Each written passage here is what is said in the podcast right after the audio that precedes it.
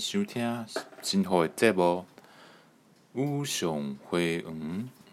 足欢喜的，伫个时阵，甲大家伫个空中相见面啦。大家好，我是变态新妇，祝大家新年快乐。嗯，好，我们神父台语应该有进步了哈。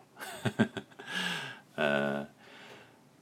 今天呢是二零二三年的一月一日，我们来看一下新的一年台湾有什么样的消息吧。啊，我们看第一个，首先呢，元旦阿里山迎日出，第一道曙光躲在云层后，爽。好，我再看，路面湿滑，动线问题。花莲爱练健走变排队活动，唰！好，我们再来看台北跨年招批史上最烂，倒数完全场尬停三秒，一零一整根消失烟雾中，网校早就没人去了，爽！就 就这个呢，台北市政府主办的台北最嗨新年城。二零二三年跨年晚会，最后一如既往的用一零一的灿烂烟火作为结尾，没想到就在万众期待之下，不仅一日凌晨风大下雨，也被网友质疑烟火的水准不如过去，被笑称今年根本是史上最烂的台北跨年。然后他们倒数的时候呢，还停顿三秒，全场尴尬到不行。这很奇怪哎，就是。哎，你倒数停顿三秒啊，不是最后一秒就过去了吗？比如说五四三二，然后停三秒钟，那那 那最后一秒就不用倒数了，就直接今年直接过去了但，是这是有点尴尬呢。嗯，反正今年看到这些消息呢，就是一个字爽。因为神父呢，就是跨年的时候是选在家里温暖的家。呃，度过这个新的一年啊，在网络上呢，跟大家一起在心中默念五四三二一，然后呢，非常的孤单，非常的寂寞，就挂过这一年。那你懂吗，Brother？就是当你当你不能不能出去的时候，你就会想说，外面去的人也要也要也要出灾难才可以，就是一种。把也是白，就是外快喽的概念，就是这个我不出去，那你们也比较好过，那种心情就很爽。好，那我们看现在一年还有什么其他的消息？诶、这个马英九，马英九先生又讲话了。新年希望，马英九发长文喊话蔡英文，台湾绝不能变成第二个乌克兰。这马英九又来了吼。是，我觉得这个这个深蓝群深蓝群集还是红统群集，他们就会还是所谓民粹选民，他们就会一直把这个乌克兰当成一个非常负面的例子，然后就是说台湾会变乌克兰，然后不要变乌克兰，就是就是要投国民党，所以这个逻辑就很奇怪，然后还把那个赖清德叫做台湾泽伦斯基。好，这好像 这个泽伦斯基好像是罪魁祸首，或者是希特勒再次这样子。可是没有啊，这乌克兰它是被攻打的国家嘛，那攻打乌克兰的是谁？就是俄罗斯嘛。他们就会把战争的责任呢归咎在被打的那一方，因为你你挑衅对方，或者是因为你你做一些事情的那个俄罗斯不开心。所以，所以就是你不对，你被打就是你不对。这种检讨被害者的逻辑，就是中华民国人特殊的逻辑。那这个反映在马英九身上，就是说啊，台湾不能变第二个乌克兰这样子。那我们看哦，我们讲白一点啦，就是如果国民党哦出一个泽伦斯基，那其实其实中国就中国大陆就收回来了嘛，就不会败逃到台湾了嘛。就是讲白就是这样子嘛，所以。那他们就很这很奇怪，你知道吗？就是进进衰惯了，然后投降主义惯了，他讲话就是颠三倒四，听的就是让人很不舒服。说这个世界上怎么会有这种人存在？就是当全世界都在赞叹乌克兰乌克兰人的勇气的时候呢，然后就我们就一群中华民国人就是在说乌克兰是一个很糟糕的例子，乌克兰就是一个一个活该被欺负的例子，啊，乌克兰就是发动战争的元凶，这个是真的很莫名其妙，就是就像井底之蛙嘛，一个人在在一个你知道吗？就是舔中舔习惯。舔到说舌头都流血了，然后就会觉得说这个世界就是应该跟我们一样一样，看到看到强权就跪下去，就是要信服那个米洛斯对话，强者恣意妄为，弱者只能忍受。然后不管强者干什么事情呢，你弱者就是就是要不能触怒对方，然后那个界限就一直一直往里面画，越画就越你懂吗？宝的，就今天说我们。呃，我们买武器就是得罪对方，或者是我们明天就变成说，我们明天投票就是在得罪对方，后天就是说你们呼吸就是在得罪对方，就是你干脆就不要呼吸好了。就是这种检讨被害者的逻辑，就是一种公正世界观的偏误。那这个公正世界观的偏误是什么意思呢？就是我们有一群人，他会假定说这个世界是公正的，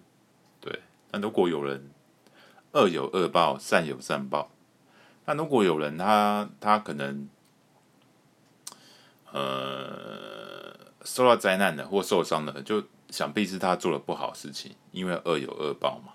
对。那他们的想法就是，比如说我是一个一个善良的人，那今天我被欺负了。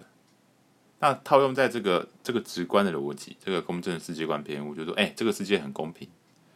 所以你被欺负，你就是做了坏事，所以你才会被欺负。对，就变成说，善有善报，恶有恶报，就变成是善有恶报，恶有善报，你懂吗？你懂那个意思吗？保证，就是他们因为要为了一个圆一个虚假的公正世界，那这样做的好处就是说。可以让自己安全，因为我没有受伤害嘛，所以我就是善良的人，我就是好人，然后所以坏事就不会发生在我身上。所以我们看到这种世界典型的一个极致状态状态，就是在中国嘛。就比如比如说在中国，就是有人被车撞，或者是呃被被那个城管欺负、挨揍或者怎么样的，那我们就会想说，这个人他一定违法。中国人就想说他一定违法，或他做了不好事情，他是个坏蛋，所以中共才会中共才会派人去揍他，或把他抓起来。所以那个名誉人士啊，什么刘晓波或李明哲，他们都是罪有应得的，就会变成是这样。他们不会想说，是不是这个这个国家或者是这个这个法律是出了什么问题？呃，他他们不会这样想，他们是为了自己的安全，然后就会假定说。这个国家是这个法律是绝对正正确的，所以像以前那个秦朝秦朝时期的那种法家思想，我们就是那个商鞅是绝对正确的，那个秦秦孝秦孝公是绝对正义的，那你被他们制裁就是不好的人这样子。所以在这个世界里面，这个极致的模型就是，万一你被车撞了或出车祸的话，就是不会有人救你，因为这个代表说你做了坏事。所以你懂那个意思吗不是就是你知道吗？就是华人或者是中国人，他们都会有这种思维嘛，这种这种很怯弱、很卑贱的思维、贱民的思维，讲白了就是这样。就是他们因为被欺负惯了嘛，就觉得别人也也应该跟他们一样，然后他们觉得这个世界就是因为可能不知道哎，就是被奴役惯了。所以就会觉得说，这个这个你不管做什么都没有用，这明天没有希望。所以你要乖乖的服从统治者，服从强者，服从一个中国人的代表，服从一个秦始皇这样子，服从习近平，这样你就会这样我我就安全。那那不安全的人，他们就就是他们自己的问题这样。所以所以你就会看到说，今天他可能隔壁邻居被抓被抓走了，然后那个什么呃。改天就是他的女儿被抓走了，然后他的儿子也被抓走，或者他老爸也被抓被抓走，他们他们就会一直这样子，你懂吗？一种防卫机制，就一直切割，就说啊，他们就是怎样怎样怎样，就是有会做了不好的事情，呃，有什么报应？那那我就不会有事情，因为我没有我没有被抓，所以他们就用这个假象去换取自己的安全，换取自己的不会被抓的想象。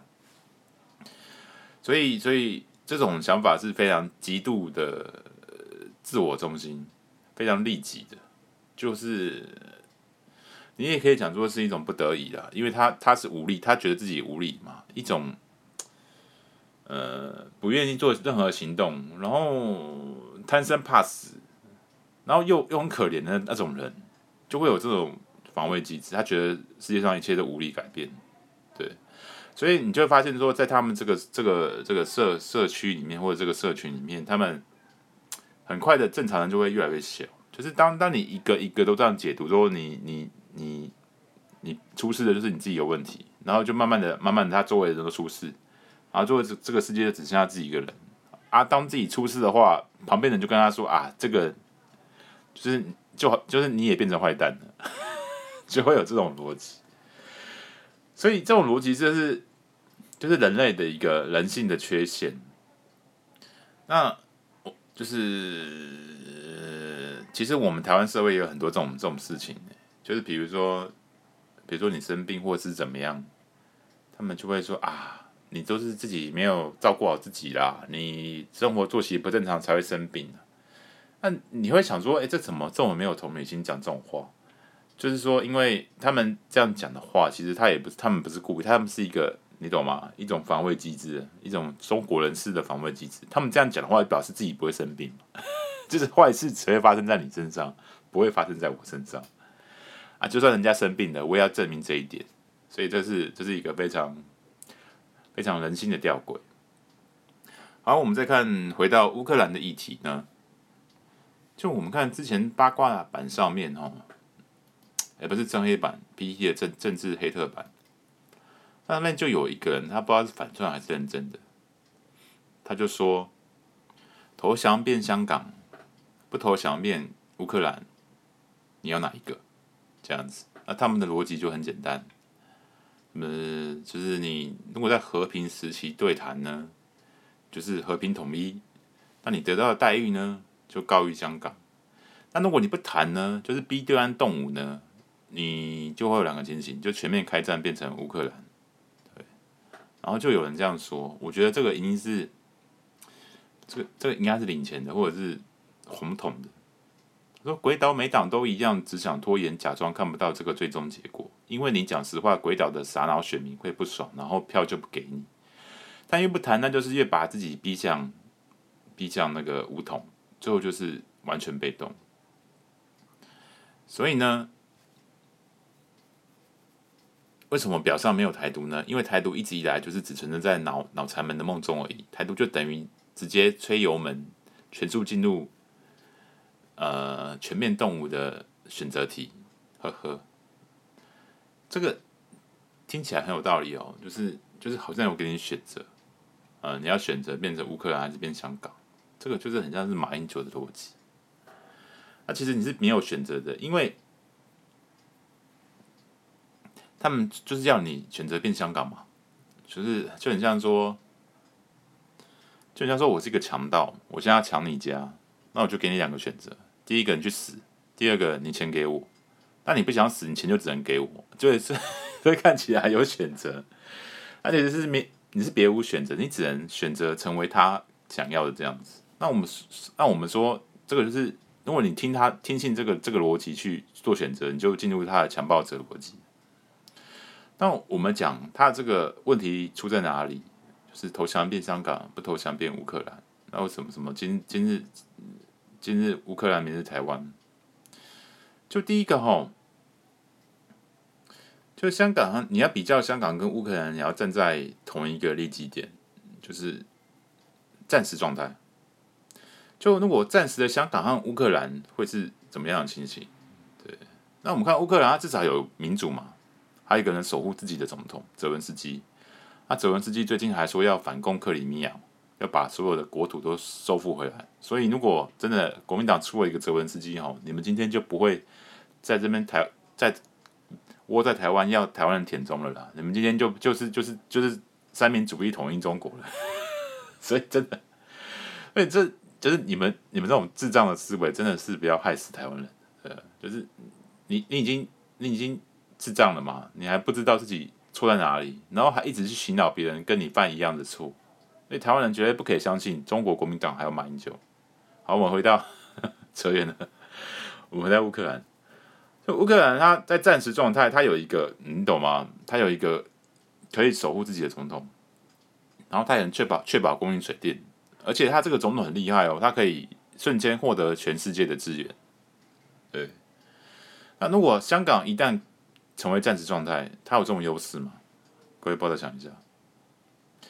然后，如果我们按照中国共产党的统治好了。其实香港人他并不是被当做真正的中国人，对，所以所以如果香港如果一旦开战的话，要么这些香港人会被抓起来当兵，要么就是这些香港的女性就被抓起来当慰安妇，要么就是抛弃他们，就是任任领就是侵略国侵略。我们假设中国和某个国家发生战争的话，那乌克兰就不是如此，乌克兰他们他们有一个可以可以保护他们人民的总统，对。那我们想一下，为什么乌俄战争会开战？是泽文斯基的错误吗？就是这是他们踩踩死的一点，就是说这个开战就是你们乌克兰就是搞什么呃，就搞什么亲欧盟示威运动，记不记得在二零一三年的一个呃乌克兰的在基辅广场的抗争活动，因为他们的总统过于亲俄罗斯。那他们就会觉得说，你就是搞这个运动嘛，然后就是就是触怒俄罗斯嘛，然后又要加入那个加入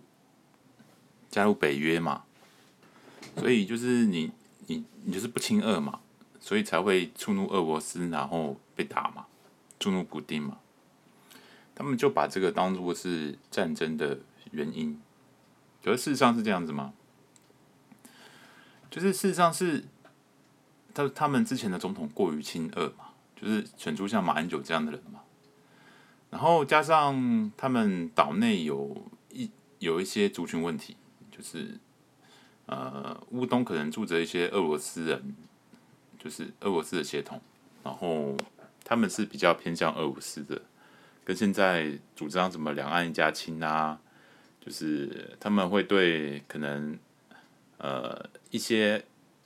政策上会不不满的，就是因为你你不亲不亲俄罗斯就好，他们的族群的利益是跟俄罗斯这个祖国是挂在一起的。那他们他们可能就是呃不会认为自己是是真正的俄罗斯人，然后他也不希望爆发战争，可是他们就很直觉的认为，就是你们应该要啊。归顺祖国，就是不要触怒祖国，以祖国的意志为重，应该可以这样说。所以这群人呢，他们觉得说啊，俄罗斯有天然气啊，我们要百姓要好好过生活。就其实乌克兰它境内其实有有这样的一个政治团体，叫做反对派平台为了生活。那听这个字面上的意思就是，就是就是中国国民党嘛。就我们要为了经济啊，我们要乌克兰天然，我们要俄罗斯的天然气啊，要要卖东西给俄罗斯人啊，所以，所以我们不能触怒俄罗斯，我们要跟俄罗斯和平共处，我们反对战争，对，所以反战是，反正是叫乌克兰他放弃放弃武装嘛，对，所以他们还有那种，呃，缩缩减兵力呀、他们也有那个，嗯。他们也有，就是说一起减半这样，就跟马英九那个时候一样。然后结果后来怎么样？俄罗斯就开战了。所以，所以我们你懂啊？这个就是公正世界观偏误的体现嘛。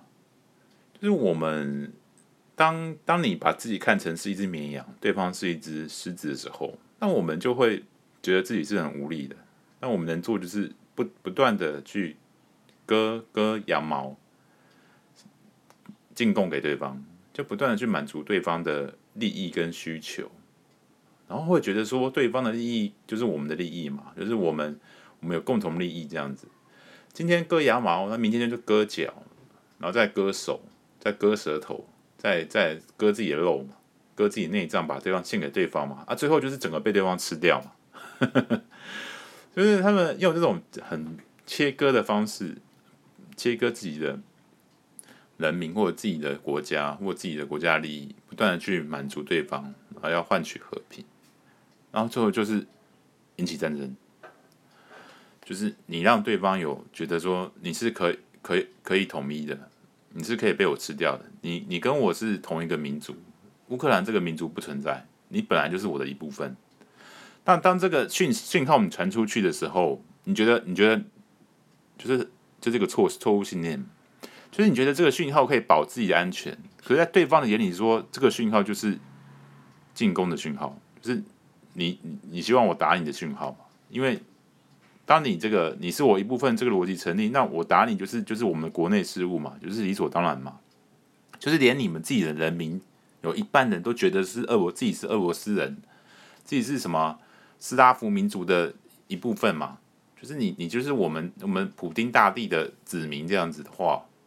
那那你就完蛋了，就是他他就是你能反抗就很难反抗，你没有反抗的理由，你没有反抗的正当性，但是他没有侵略你的正当性。对，你就等于是把自己的生命跟财产还有权利交给对方，然后你们换到了少数人换到了钱。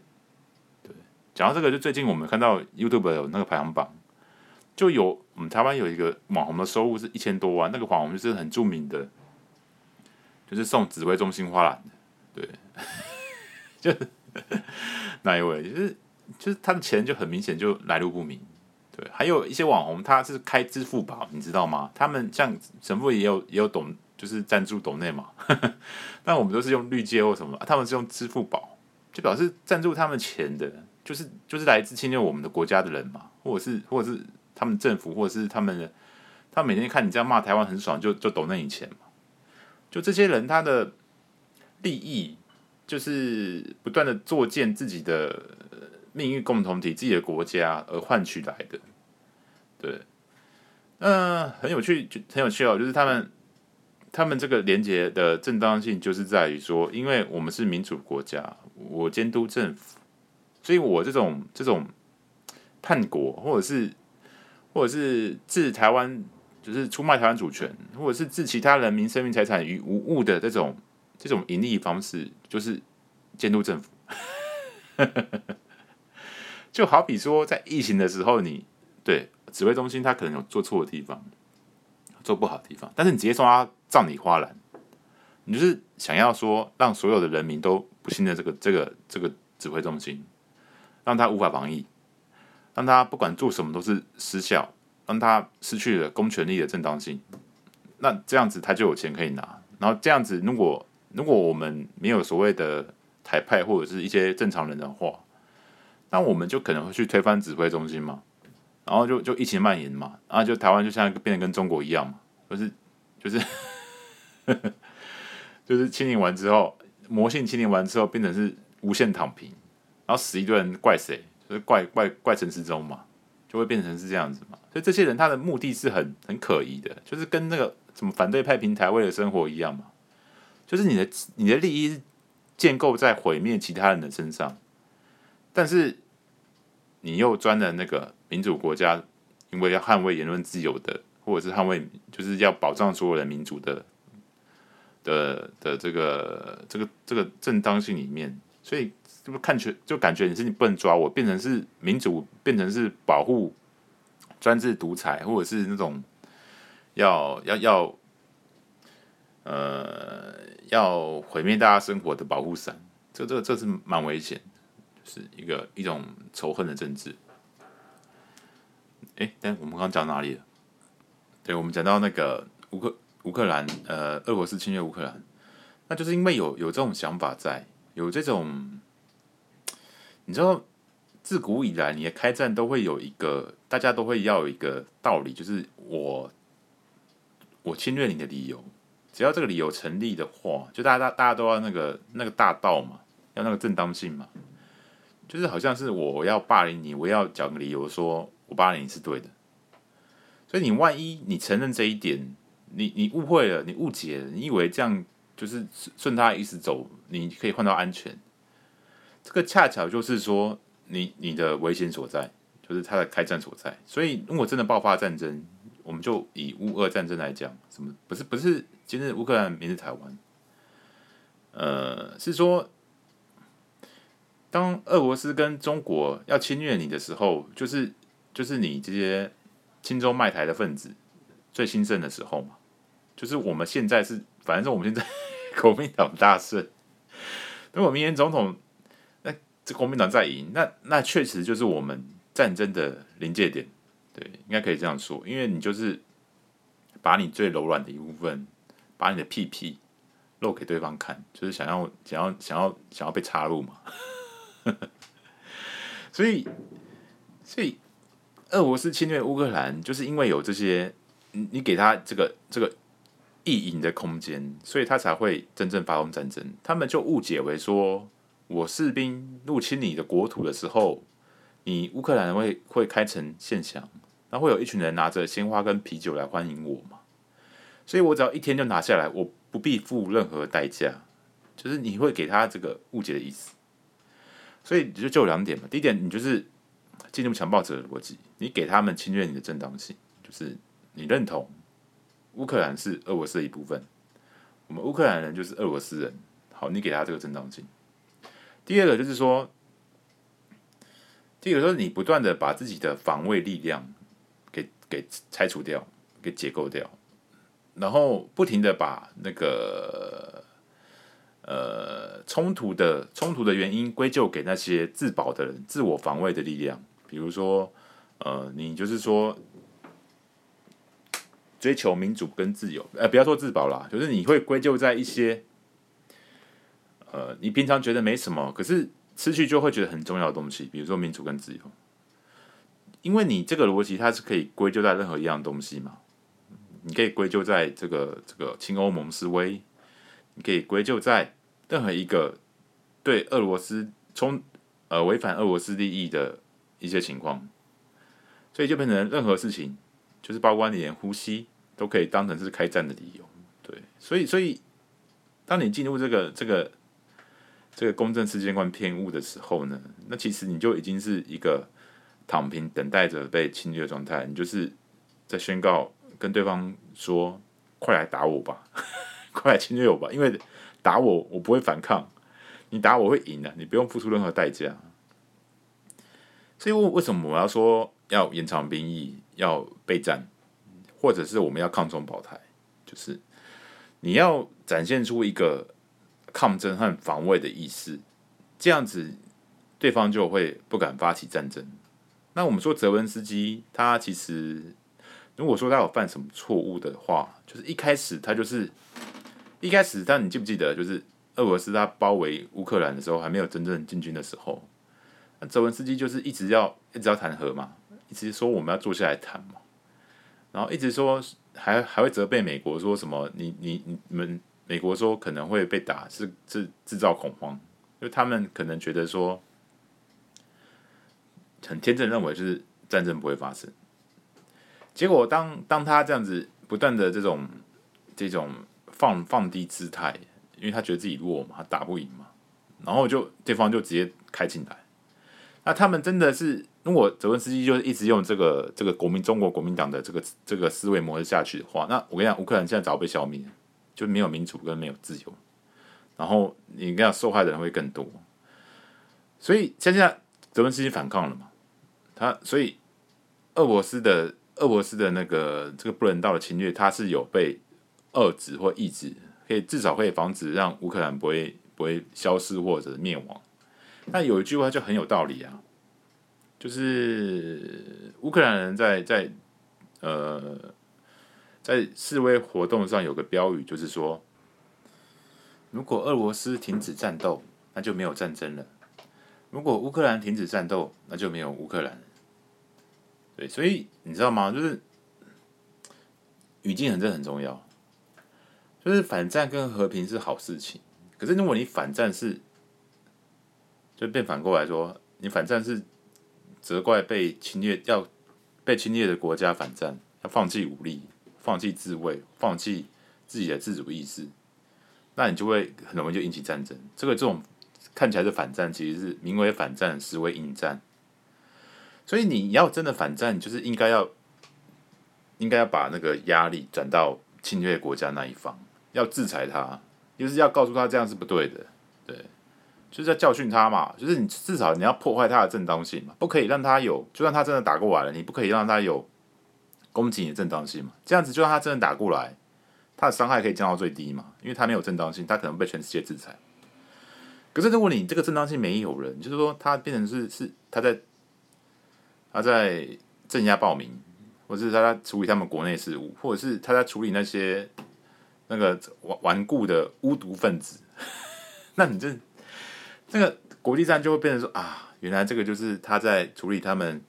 是是有些人就是像像啊恐怖分子那样子嘛。啊，就是他在他在他在制裁他们境内的纳粹主义嘛，就是就是你受害者就会变成变成是活该，你知道吗？变成加害者，就是你你被打，你还连声音都发不出来，人家还以为你就是那个被打的原因，你就是做坏事才才会被打，就是你会进入那个很颠倒的公正世界偏误。恶人有恶报，俄罗斯没有恶报，有恶报的是那个被。被欺压的那个人，因为你他会被解读成做了坏事情，就是你做错做错事做错事才被打，对，所以，所以我们再回到刚刚那个那个谬 PPT 正黑板那个谬论嘛，就是就是他说，呃，就是乌克兰就是引起战争，就是你台湾只有乌克兰跟香港可以选择，那香港它它没有挑衅中国。它它被它被中国统一，所以所以你至少保有生命跟安全。那乌克兰它反抗，它就是一直被被被被屠杀，然后牺牲很多人民，然后那个女女性就是被强暴，所以所以你要你要学香港这样乖乖的被中国统一国两制，要接被人家接受一国两制，就是就是你你你不想被强暴，你就要听我的这种这种逻辑嘛，他就是。这个问题是很可怕的，他是可以说服一些一些喜好和平的人，对，因为因为因为我投降，我有正当性嘛，但是他他他把这个正当性转给转给投降主义者，就是我投降，我是如果是为了其他人的好嘛，就是就是我是为了为了保护保护保护其他人，所以忍辱负重就投降，变成是一个很理性的决策，不是，这是这是走入理性的漏洞。那我们回到中国的近近近代战史哦，不管是蒋介石的花园口诀题嘛，还是毛泽东的抗美援朝嘛，他们自己百姓死的是比战死的人还多，是把人命当柴烧的。所以，万一你走走照他们说的话，就是和同的路线，你万一跟其他的国家，你就你就是你不跟中国为敌，就等于跟世界为敌嘛，对啊，那你们就是就是就是欺说哦。其他其他国家以中国为敌，国家是民主国家，所以他们会得到好的对待。所以呢，我们投降中国，我们就可以免去中国的中国的侵略。然后世界上国家，因为我们都是和平民主的人，他们就会放，他们是是很很温柔的人，就会放过我们这样。可是，对，就是你把侵略者定位成其他民主国家。教会讲求人道，所以你就可以所以恣意妄为，怎么叫别人投降，交出自己的民主自由，就反过来就利用利用美国人的善良跟温柔 来欺骗台湾人，导向邪恶的那一方。对，可是你要想哦，就是像香港现在获得比较人道的待遇，是因为他们曾经。反抗中共，他们曾经是文明世界的一份子嘛，并不是他们，他们是中国人嘛，就是他们现在好的待遇或一国两制的待遇，这个这个不是中国赐予的，你知道吗？这是他们反抗反抗自己争取来，所以中国不敢太嚣张嘛。如果说我们今天香港的示威运动，他没有这么多人上上街的话，那我跟你讲啦，他。今天的一国两制，那明天就是就是直接把你变成全部变中国人嘛？就是连你像香港，其实还有一些仅有的一些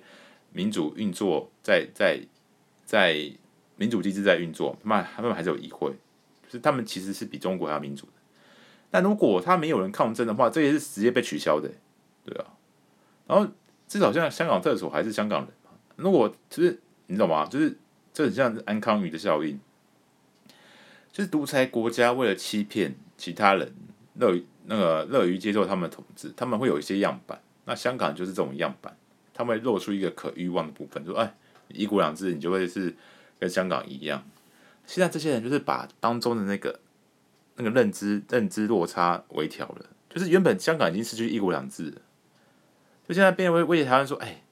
找个找个把一个找个更烂的，比如说乌克兰，说你看至少香港现在没有战争，香港人现在原本一国两制很烂，他现在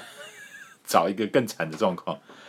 让一国合理化一国两制是。” OK 是好的，至少他们现在还活着，这样子就是你已经，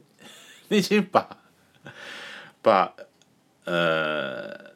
把我们的应该有的好处变成说，我们让你活着就对你们很好，这个就是直接是站在站在中国那一方的强暴者逻辑，就是一开始你原本原本有很多，你有民主有自由，你有经济有台积电有有有薪水有有言论自由，现在他全部都在这个前提下。当然，香港是很糟糕的。可是他把这全部拿掉，说：“哎、至少香港人活着，然后你们台湾会死。”所以，所以，所以你们要反过来要向中国，呃，寻求和平统一，就就变成这样子。这种这种非常邪恶的认知微调，是不是？这叫罗洞门柱啊！就是就是就篡改你的你的整个标准了，把你把你的生存那个需求整个降低嘛。让你自愿献出自己的所有的一切，去满足对方。对，好，那我们再回到那个那个中国跟香港的问题，就是他们就把独呃反抗独裁造成的效果说成是独裁者的功劳，就很像是台湾现在会有民主，是因为蒋经国，蒋经国他让台湾人拥有民主。这不是不是民主进步党或者是党外人士抗争的结果，是因为我们蒋介蒋经国宽大为怀，他愿意顺顺应民主潮流。不是，那蒋蒋蒋经国他没有事，他没有事情是不会交出自己的政权的。他是因为台湾人弄到他搞不下去，就是他已经觉得自己已经丧失蒋家统治的正当性，所以他必须要找一个接班人，就是李登辉，不然没有办法说服一群外省人或一群中国人继续在台湾。统治，所以他这个这个结果不是他造成的，这个结果是台湾自己争取来的。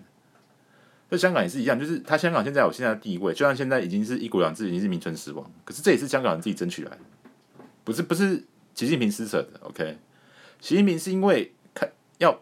第一个在要马做要需要香港人做样板，第二个是因为全世界都在撤走他。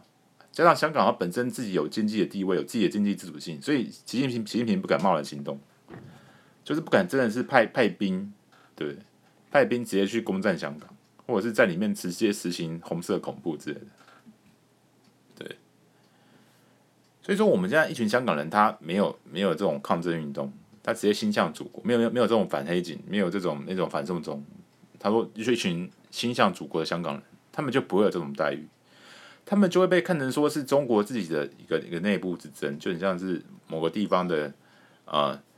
一个刁民，他抗争，然后他们就被维维稳维稳掉。对，如果他们香港人没有闹闹到世界这么大，他们不会有今天今天的生命，或者是今天的财，今天仅存的财产自由。对，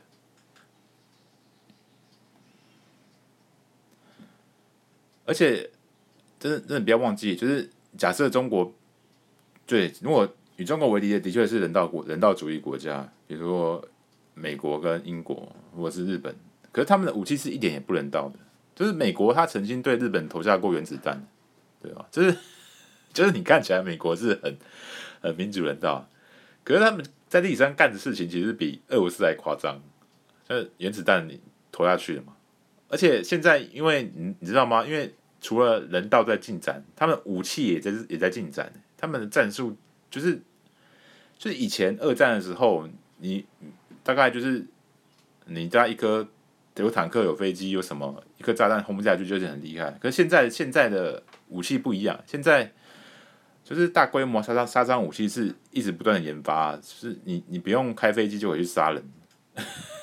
无人机嘛，对。然后我们说一九八零年代嘛，就是到时候如果真的被被中国统一的话，或者香港发生战争，侵略的国家不仅是美国哦，在一九八零年代中中苏其实还在边界冲突中哦，比如珍宝岛事件，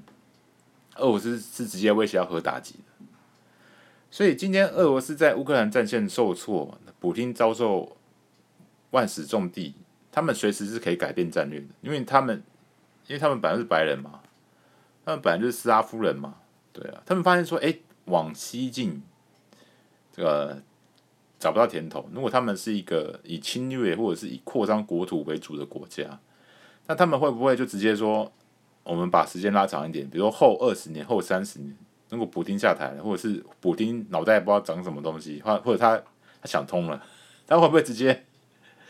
直接跟欧美停战，甚至合作，然后与中国为敌？有没有可能？对啊，而且乌克兰跟俄罗斯本来是起源自同一个国家嘛，然后那些俄罗斯人本来就是斯拉夫人嘛，所以会不会说他们就停战了，然后就就往中就南下往中国发展？对啊，反正就是就是。他们本身就是因利益而集合，也有可能因利益而分离嘛，对啊。而且俄罗斯人他们虽然目前对乌克兰军是败战的嘛，可是他们海军上是基本上是保存实力的，所以对日本或者对对中国，所以你看乌克兰战争其实日本在戒备哦。所以如果我们讲讲白一点呐、啊，今天 今天他们的战略思想转向了，对，转向，因为。他们本来就有侵吞中国大片国土的不良记录，他有没有有没有可能把矛头矛头指向中国？那今天如果俄罗斯打中国，你觉得会不会受到世界谴责？对啊，所以如果你把这个时间历史的拉长来看，未来中国绝对是不会安稳的了。对，所以今天这种言论就是对台湾最大的危害是什么？就倒果为因嘛，把发发起战争的责任归于反抗的人，自我防卫的国家。说你不打不就没事？那你把民主换来的好处换成是独裁的独裁者造成的果实，就是你这边乱换嘛。所以，然后不是侵略国的，所以表面上看起来是为台湾好啊，实际实际上就是就是你就是让台湾自入险境嘛。因为等到这些人民的心防被化解，就像二零二二这样子，什么抗中保台跟跟地方选举无关，就是你就变成说。我们人民就是主动躺平，然后鼓励对方强暴我们，然后唯一能阻却战争的因子就是侵略者会付出代价，连这个东西都没有了，你知道吗？那你这个我侵略你不需要代价，那那我就是在侵略你啊，对啊，就是对，所以就是台湾为什么会有这种人哦，就想不懂，今天今天要要骂那骂选民。就是我为什么会 会投给中国国民党？会会会有这样投票？会会相信两岸一家亲？他会认为说，哎、台北市长给蒋万安当，他是国民党，他可以释出和平的讯息。我们切割一部分，让中国说啊，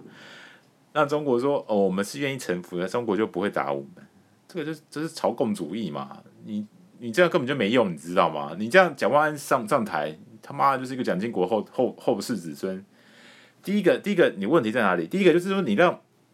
世界各国都知道，原来你要让独裁专制者上台复辟，就万一战争开打的时候，你让我们国家的自由国家对你的信度是减少的，你知道吗？因为你相信独裁者，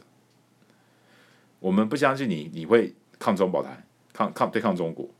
所以我们也不会真的给你给你什么资源或武器。你想想看，就是乌克兰他开战的时候，美国是没有派一兵一卒的。那乌克兰可以打成这样子，那同样的问题啊，就是台湾做得到吗？对吧？就是如果我们让这些人、这些、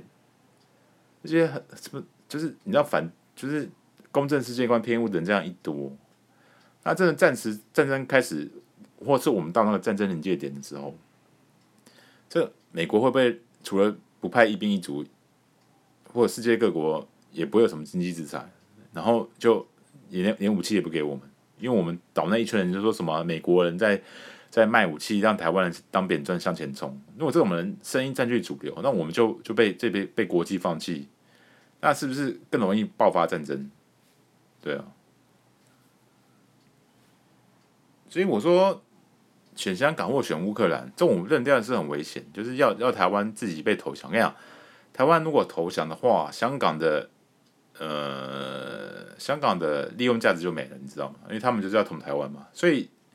台湾如果被捅了以后，好，香港大概就是连仅存的自治都没有，就两个有可能就一起变成变成新疆。呃，可能不会那么严重啦，就是说。你可能就不能选举了，然后你可能就就是你这边的物资就整个被抢走。反正你就想过一九四九年中国国民党怎么怎么搞台湾人，你就想说中国人就会怎么搞台湾人。对啊，就是不是不是变成不是香港不是说奶粉被抢光这么简单，就你连你连药品或什么都被抢光，然后你们这个你们这些人可能会 被移民到别的地方去。我们讲夸张一点啊，就可能你可能被移到。就像以前，就像俄罗斯把把那个乌克兰的原住民移到西伯利亚一样，你这香港人因为就就被就被送送出香港，然后香港就换另外一群中国人住，这样，对啊，然后你就变成全世界的敌人，就是民主自由的敌人，不是？你怎么会利用这种人们恐惧战争的心理，要让人们去做不理性的行动，自愿交出自己的民主跟自由，就没有理想性，没有信念嘛？就是这，就你你你活着到底是为了什么？你活着就是活着就好嘛，就是我心跳在跳动就好。你可不可以有一点？你可不可以有点尊严呐？你可不可以有点信念呐？你们可不可以生命的意义嘛？就上帝上帝要你降生在人人间这个人世界上，不是要你当一个行尸走肉嘛？也当当一个只会贪生怕死，然后只会想着投降的人嘛？就是如果你这种人。你这种人就是人家索多玛居民嘛，就是就是你要被大火焚烧的对象嘛，对，讲白了是这样，所以我们跟你讲，二零二四的选举真的很重要，各位爸的，一定要投给抗中保台的候选人，绝对不能投给中国国民党，一票都不能不能跑，什么管管他什么柯文哲啊，什么郭台铭出来选，这些人就是就是投降主义的温床，好啊。好，讲太久了，不好意思。新年节目讲的这么严重，我们先讲，接下来我们要讲一点轻松的事情。OK，呃，就我们来聊一点，嗯，哇，真是讲到有点热血沸腾，对，嗯，就是好像有种霸气环绕身体的感觉。这个就是神父为什么要。啊，做这个 podcast 的原因嘛，就是知道吗？语言是有力量的，除了可以可以感动别人，然后也可以武装自己。但是多讲话真的是有好处的，不像呃，以前我在神父的生活是比较比较像是隐隐士的生活，可能一天讲话的时间就是跟母亲或者或者是家人，或者是。楼下超商的女店员，就非常的频繁，所以开个 podcast 的这样自言自语，其实感觉很不错。嗯，就是其实看这个节目真的是蛮有好处的。就想想神父最大的兴趣就是买了一张非常棒的椅子，好，就是一个好像是美国做的椅子吧，那种那种野餐椅，可以可以折叠起来的，可是很大很舒服。我就带这个折叠椅呢，就去到去到和平公园去，找一个没有人的秘密地点，就把折叠椅放在那边。然后呢，在风雨中戴上耳机，倾听自己的声音、自己的节目，这样。就 其实今天，其实我等一下想，我等一下就想准备要出门，就是就是为了要听听自己的节目。最新节目，所以所以从这个雨上花园最忠实、最忠实的听众，搞不好就是我自己这样。好，反正这个节目是非常有好处的。那我们讲一点趣事哈，就是有天我老妈就问我说：“哎，你桌子上怎么会有一块一块石头这样子，一块碎片，瓷砖的碎片？说那是什么东西？”对，这个这个瓷砖的碎片呢，下面还有保丽龙附着。然后我就跟他说：“这个是，这是我以前大学生活顶楼上面的一块瓷砖的碎片。”然后我妈就说：“你干嘛干嘛把这个碎片放在自己房间。我就说这个就是我大学的时候很喜欢做一些很白目的事情，喜欢做一些很特殊的运动，就是打一些自创拳法。就打着打着呢，就无聊，我就有天就发现说，哎，这这个顶楼上面怎么会有会有那个很多瓷砖？就是他们可能要铺瓷砖嘛，那个那个瓷砖很厚，太厚哟。一块瓷砖大概有厚厚达五公分，就是非常不知道，应该五公分吧，五六公分以上。对，就是一堆瓷砖，就是放在顶楼的一个角落里面。那我就很无聊，说，哎，这电影里面那种李小龙有没有？他们都会，或者是些日本的空手道的什么什么熟男书之类的，他们都有办法，或者是像那个第一神拳，还是那个那个什么，那叫什么？就是你已经死了那个那部动画啊，拳四郎，对吧？北斗神拳里面，他们都有办法可以打破瓷砖，那打破什么砖头之类的，那那我可不可以试试看？所以，所以，所以我看那个顶楼上面大概有那么四五十个堆在那边，我就说，我拿一个出来打看看好了。就第一次这样打下去的时候，我靠，那手真的痛死，感觉要骨折的感觉。说果然，果然电影跟现实还是有差距。可是后来就想一想说，妈的不行，我要超越自己的极限，就每天就上去。练武练身体的时候，就拿一片瓷砖，就一直打，一直打，一直打。就有一天，你知道吗？真是铁杵磨成绣花针，就是愚公移山的精神，就真的把一块瓷砖打碎掉，你知道吗？就 就那时候，我就感觉很震惊，说啊，难道我真的是练武奇才吗？之类的。就不过会。转个念头一想说啊，可能是因为这个瓷砖一每天都一直被我打，有一天它的可能结构就脆弱，就就被我被我摧毁了，侥幸而已。于是我就做了第二件事情，我就拿第二块瓷砖来打。那这个我神父击毁的方式是用那个手掌，手掌，就可能你手掌左下角的那个那个比较骨头比较厚实的部分。由上往下这样子，用掌击把那个瓷砖一个厚五公厚达五公分的瓷砖击碎。就我拿第二块就打看看，说：“哎、他妈的，就竟然就直接碎了，就就真的被我打碎了。”我想说：“我靠，那拿拿两片看看啊，就两片就真的没有办法，就打下去痛啊，还这样痛死这样。”就后来后来我就就是专门打一片，那两片就不行，太厚。就一片就真的蛮 OK 的，结果就发现说我的手掌好像真的是，因为我都用右手练嘛，就跟左手比起来，右手的骨头好像特别的硬这样子。那从此以后我就我就每天都去楼上打打一片瓷砖，就变成我的每日任务这样子。然后有一天就是因为，因为我都晚上十二点上去顶顶楼顶楼打瓷砖嘛，就我后来因为下面就住了学弟，我我都不知道，就他们就。上去查看，说为什么这么吵？就每天十二点就固定有那个瓷砖碎裂的声音。就他们学弟就一群人，一群人就想说，是哪一个白目在在顶楼这边做坏事，打扰我们睡。就门一打开，就妈的就看到学长，学长这样这样子归在一个角落，他们手电筒在照，就照来照去，就照到一个人，照到照到学长的背影。那学长没有穿衣服。因为我练身体的时候就不习惯穿衣服，那照到一个裸体的人，然后一拳这样子，一掌这样子，刚好那一瞬间就刚好一掌这样打下去，就把瓷砖打破，然后发出很大的声音，他们看到就吓一跳，说：“那那那是谁？那是那是那是哪哪边的疯子？这样晚上不睡觉在那边这么打瓷砖？难道是体育系的吗？就不是。”就神父就很像是一个原始人，转头看着他们，大碗传统看着他们，有那种杀气啊！原来是学长啊，就原来是学长在在练在打瓷砖，在在空手空手劈瓷砖，就他们就当下就吓到了这样子，然后 然后我们就简单的寒暄一下，哎、学弟今天啊、今天晚上风很凉啊，天气很不错，你们上来干嘛？然后就然后就，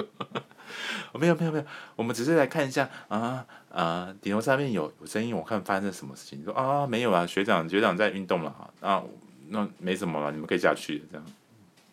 然后他们就就，摸摸鼻子就走了，这样就他从此以后他们就知道学长会在顶楼上面做一些很很奇怪的事情。那他们要走的时候，我就从背后叫住他们说：“哎、其实哎、其实我跟学弟对学弟是蛮好的，没有没有太熟，也没有没有太生疏啦。我就突然平常就是一个很很蔼可亲的人畜无害的学长。然后就在他们他们走的那一瞬间，我就说：哎、学弟，等一下站住。呃，学长在那边。”在这边事情，你绝对不能跟其他人讲，你知道吗？然后他们就就疯狂的点头，好好，我们绝对不会讲出去的。然后一群人就原本原本要杀气腾腾要来要来揪出犯人，就没想到揪出犯人是自己的学长，那就很有趣这样。然后后来后来神父就毕业了嘛，我们就是学校去实习嘛，就是我跟汉汉，就是上上一集的呃那个那个。被神父栽赃的汉汉，就是雷射笔事件被栽赃的汉汉，就住一起这样子，我们就一起一起租一间房子，然后然后就是在去学校去其他的学校实习当老师这样，然后还是一样老习惯改不掉，我就我就去赶快跑到那个房子的最最上层，就发现哎。真的有门呢，那打开一看，原来这边真的有顶楼，然后就说啊，爽了，这个这个又是一个我的新天地这样子，然后 然后就每天在上面呃练拳，练自创的拳法，这样，就今天看了第一神拳，那我们就来练轮摆位移，然后明天看了北斗神拳，那我们就来练练点穴的招式，这样，好了，反正反正就无聊嘛。然后就因为那个时候汉汉他已经有女朋友了嘛，他每天有时候晚出不归，那就有一次我就上顶楼，然后因为顶楼那个门我平常都会把它打开，然后用什么砖头隔着，让它不要关起来。就后来这次这次不一样哦，那一天晚上就不一样。那天晚上我就练到一半，练练练，然后那个风太大了，就把那个门那个砖头不知道怎么样，风太强，就把砖头吹倒，然后那门就自动关起来。哎、那我就发现不对劲，我就赶快赶快去去门口去开门，就发现竟然打不开。然后我想说，哎、欸，汉汉汉汉是不是在下面啊？我就说，我在在下面叫汉汉开门，帮我开门。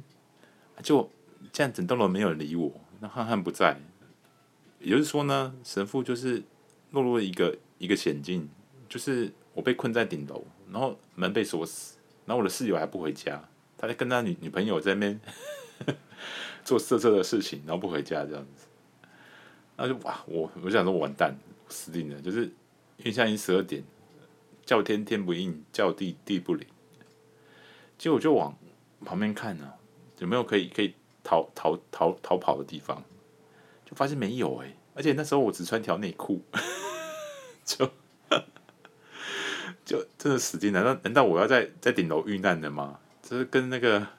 抓狂一族的那个那个老师一样，自己在顶楼遇难这样。然后我想说啊，难道真的要等到罗汉那个汉汉回来吗？对吧？那我就想说不行，我要我要有求生的意志，这样我就到处去勘察顶楼旁边到底有没有可以可以逃离的地方。结果我就发现说，哎，这隔壁的隔壁的。因为我们好像是四层楼嘛，好像隔壁三层楼地方好像是可以跳不下去的，可以跳下去的。我想说，那然后那那边的灯火是亮的，那我想说，我要不要从四楼跳到三楼？然后就跟隔壁那个三楼的人说，呃，可不可以让我下楼？这样 就 就很像是非法入侵。就那个时候，我真的是急了，你知道吗？我就真的，那个四楼跟三楼真的是，虽然差一层楼，但是真的蛮可怕的。就是你要跳下去，真的是，真是找死的行为。可是那个时候我就是不知道脑袋怎么样，觉得自己很强，觉得想说妈的，我就是个练武奇才，轻轻功也是 OK 的这样。然后，然后我就我就呃，因为四楼跳三楼嘛，我就一开始真的很犹豫，看那么高，后来想说，嗯，那反正我本身身高很高，那这个目测的距离呢，大概是。三三四公尺嘛，那我身高一百八十三公分，其实就是快两公尺。那这样子，我只要人人用手，首先这样子搀着那个围墙，先让整个身体下去，然后手先抓着，这样子我距离就至少紧到一些了嘛。这样落地的冲击就是会少一点。就我很天真的这样想，结果后来我就就好吧，试试看，然后我就。身体先下去，然后就变成是，变成是很像是那个什么阿汤哥演的电影，就手手抓着悬崖边，然后脚脚下悬空的那一种姿势，这样，然后就就想说，我这个决定是错的，因为当你这样干的时候，你就连上去都没办法了，你就将自己置入一个退无可退、别无选择的境地，就你就只能往下跳。然后我就那时候牙一咬，心一狠。双手放开，就是啪，就棒的一声，然后双脚落地，到了从四楼跳到三楼去。我还记得那个经验，那脚跟真的是痛死了，感觉好像骨头要裂开了这样。呃，就是你，就正常人是不会去干这种事情，然后我干了这样，然后更好笑了在后面，就是当我这样落地。噔的一声的时候，那里面的人马上冲出来，三楼的住住的邻居冲出来说：“谁是谁？”他们以为是小偷，结果他就看到一个裸男，就就就是冲出来是个女生，他看到一个裸男，就是只穿条内裤，就在在他在他在在他家的阳台，然后就很惊吓，就说：“你是谁？你是小偷是不是？还是你是变态是不是？”对。那时候我本来想回答，回答说：“对，我是变态。”就，然后他就非常的生气，说：“你怎么可以跑到人家家门口，然后没穿衣服？然后你知道吗？这里是女生宿舍，你知道吗？” 就，就他说：“我要去报警。”然后他就他们就十二半夜十二点就看到，就看到是一个可能是偷窥的变态，想要入侵他们家园，就准备要报警这样子。然后我就赶紧说，不是不是不是，我我是，我就百口莫辩，因为这在这个情况下，你被当作变态也是很理所当然的事情。就跟他说，不是不是，啊、呃，我是住隔壁的，哦，我是我是一位老师。就那他就问我说，啊，那你怎么在这边？你是你你从哪里来的？你是你是怎么过来的？他说没有，我我从那个那边跳下来的，就指着那个四楼。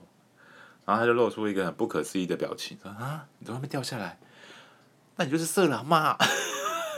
我要报报警，然后他他就一直讲到他要报警，然后我就赶快，你知道吗？在这种充满危机的时候呢，你这个姿态真的在软化，就遇到遇到真的是遇到被当作变态的时候，你要态度要你的语气要变得非常温柔，然后你你要赶快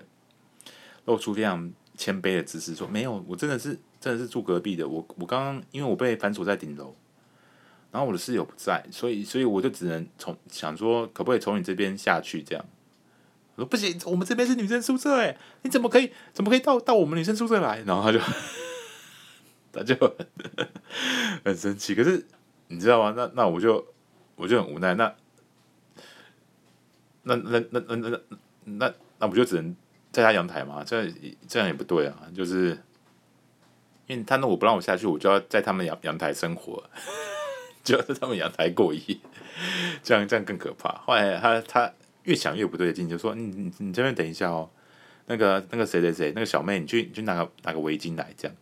然后他就说：“你你这样没穿衣服，这样这样难看。”就那个时候神父的可能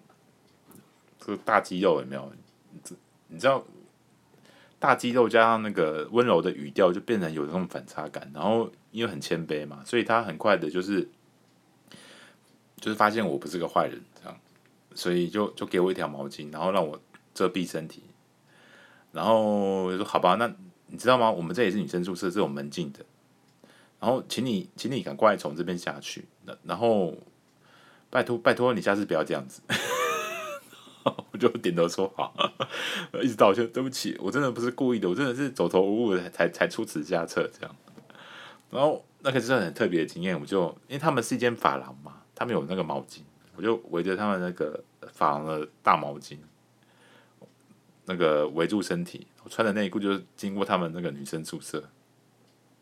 然后就这样子走下楼，还要带带着我走下楼，然后就离开了。灾祸现场就到大大街上去，那还是一样穿条内裤，那我就赶快赶快从从我家的门口这样这样跑过去，这样，然后然后赶快从赶快跟跟跟房房东讲说，可不可以帮我开门？这样，之后从那一天起，这个左邻右舍就知道说，我觉得我其实我觉得那个那个发廊的女生也是蛮过分，她她。就是隔一天，就是所有左邻右舍都知道有一个裸那个裸体男子穿着内裤跑到别人家里，然后 然后从从人家女生宿舍下面下走下去，这样就有就有这种这个坏事传千里，这样就是有一个当好诗人 干这种事情，对，这、是神父一个一个非常特别的经验，跟大家分享，就是当你当你困在顶楼的时候呢。呃，你千万要注意门有没有反锁，真的要注意啊！对，就后来最讽刺的一件事情是什么，你知道吗？就当汉探和房东回来帮我开门的时候，他们就说：“哎、其实顶楼的钥匙呢，就在就在你顶楼的旁边而已，就是在那个门的旁边，因为就那个顶楼门的钥匙，因为那个房东其实也怕人被反锁，就放在那个那个顶。”顶楼旁边窗户挂在上面，然后我都我都一直不知道，那时候真的急的，就产生隧道效应，就看不见那个钥匙在哪里，就直接从四楼跳到三楼去。对，所以真的真的是要注意，就是各位包的，如果你你要去顶楼练身体的时候，第一个你要记得钥匙放哪里，第二个你记得不要不要让门关上，不然你会像神父一样被当成一个一个变态这样。OK，好，今天的节目呢就做到这边，希望各位有一个，嗯，呃，有一个，有一个，崭新，有一个不畏强权，有一个重那个重视正义，然后不会被当做变态的夜晚。好，那再见了。